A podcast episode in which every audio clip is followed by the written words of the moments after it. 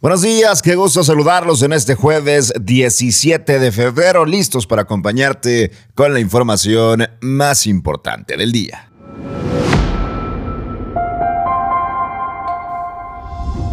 El Congreso de Nuevo León aprueba reforma contra la paridad de género. Activistas acusan al PRI y al PAN de ser los orquestadores. Además, celebra Samuel García el éxito de regreso a clases presenciales en Nuevo León. Les contaremos. En Información Nacional insiste López Obrador en exhibir los ingresos de periodistas. Migrantes en Chiapas cosen sus labios para iniciar una huelga de hambre contra autoridades mexicanas. En información internacional, tras amenazas de invasión a su país, Ucrania llama a un día de la unidad. Comenzamos. Qué gusto saludarte en este jueves, casi viernes, casi fin de semana, con información muy importante de lo que pasa en Monterrey, México y el mundo. Y nos vamos con el tema del Congreso del Estado, que vaya que ayer fue un tema de mucha polémica, de mucho debate, de contrastes, por supuesto, y de enojo profundo por parte de colectivas, activistas, feministas, que ven esta reforma que está haciendo el Congreso en materia de paridad de género como un retroceso, como un robo de lo que ya habían obtenido en cuanto a sus derechos político-electorales.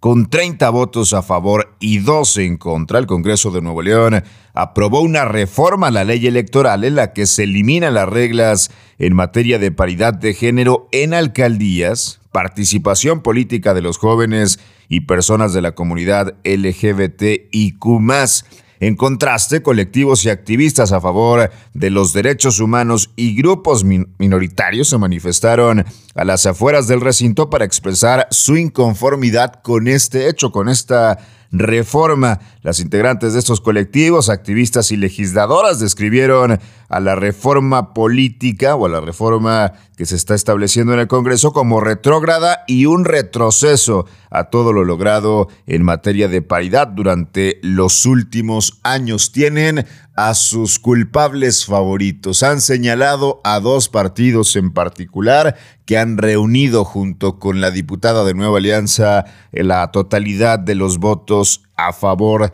de esta reforma. Es el PRI con todos sus diputados, incluidas las diputadas mujeres y también el PAN con todos sus diputados y por supuesto incluidas las diputadas mujeres. Se encuentran muy molestas las feministas, los jóvenes, los grupos minoritarios en particular por esta reforma que consideran retrógrada en voz de Jennifer Aguayo Rivas de Movimiento por la Igualdad en Nuevo León. Quienes quieren limitar nuestros derechos están por aprobar una ley retrógrada, misógina, y patriarcal en fast track. Las mujeres tenemos derecho a votar y a ser votadas. Tenemos derechos a las mismas oportunidades que cualquier hombre de ganar una elección. Bien, ahí quedó el tema de la reforma contra la paridad de género. Vámonos con más porque el gobernador de Nuevo León, Samuel García, celebró el regreso a clases presenciales en las más de 5.542 escuelas habilitadas en el estado. Hay buenas cifras, hay buenos números en cuanto a este regreso a clases. Señaló que el 77% de los alumnos y el 96% de los maestros regresaron de forma exitosa, contentos, felices y dispuestos a adaptarse a una nueva normalidad siempre y cuando el objetivo siga siendo el mismo, avanzar en materia educativa y que esto le permita a nuestros niños, niñas y jóvenes también avanzar en su calidad de vida. Las palabras del gobernador de Nuevo León. Sin embargo, lo que más me impresionó y estoy eternamente agradecido es los maestros. En el tema de maestros, de 48 mil que tiene Nuevo León, regresaron 46.300 maestros, que equivale 96%. Ahora sí que se sacaron un 100, Sofía. Estoy muy contento de tener estas dos supersecretarias, Alma y Sofía, que me asesoran, que me ayudan con las decisiones y estoy seguro que fue la mejor decisión que pudimos haber tomado. Y en información nacional, el presidente de México, Andrés Manuel López Obrador, respaldó sus acciones al filtrar la información fiscal del periodista Carlos Loret de Mola.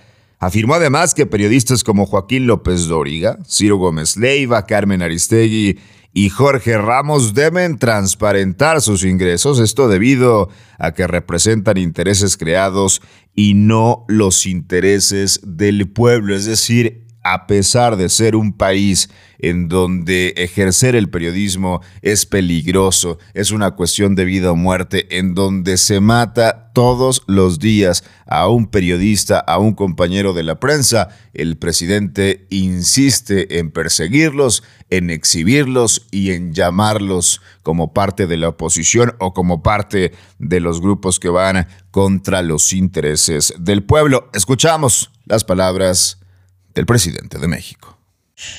No es un asunto de afectar o dar a conocer lo que gana un periodista, es que ese periodista está vinculado, entre otros negocios, con el de la venta de medicinas y de equipos médicos y así otros.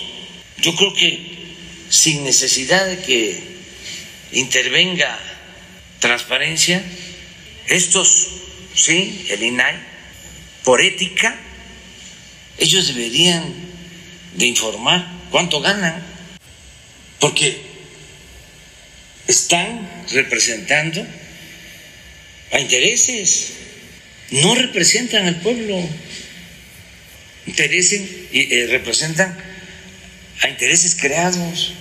Entonces no hay ningún problema que ellos este, ejerzan su periodismo, incluso que calumnien, porque estamos en una época de mentiras. Y vámonos con información de un grupo de migrantes en Tapachula, que mire lo que hicieron, eh, cosieron sus labios para comenzar con una huelga de hambre como forma de protesta ante las respuestas de las autoridades mexicanas. Cosieron sus labios. Esas la principal parte de esta nota. Los manifestantes exigen agilidad en sus solicitudes de trámites migratorios y que les permitan transitar libremente por todo el país. Dice, estamos como presos aquí. Incluso otra persona señalaba que lo hace por su hija que hasta ahora no ha comido nada y no ve la solución. Fueron algunas de las declaraciones de estos migrantes en Tapachula, Chiapas, que decidieron coser sus labios para comenzar una huelga de hambre. En información internacional, tras las amenazas de una invasión a su territorio, las autoridades ucranianas convocaron a un día de la unidad.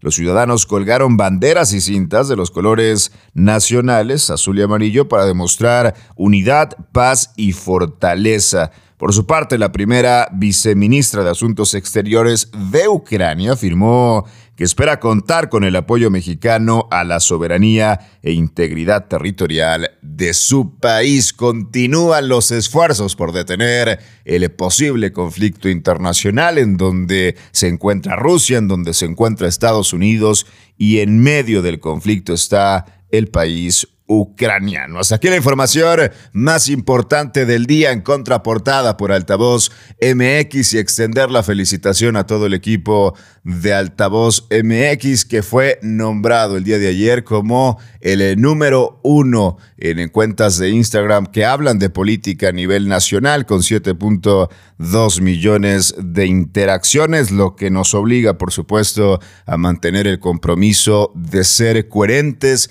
de ser objetivos y de ser revolucionarios en esta industria. Nos escuchamos mañana con más información. Buen día.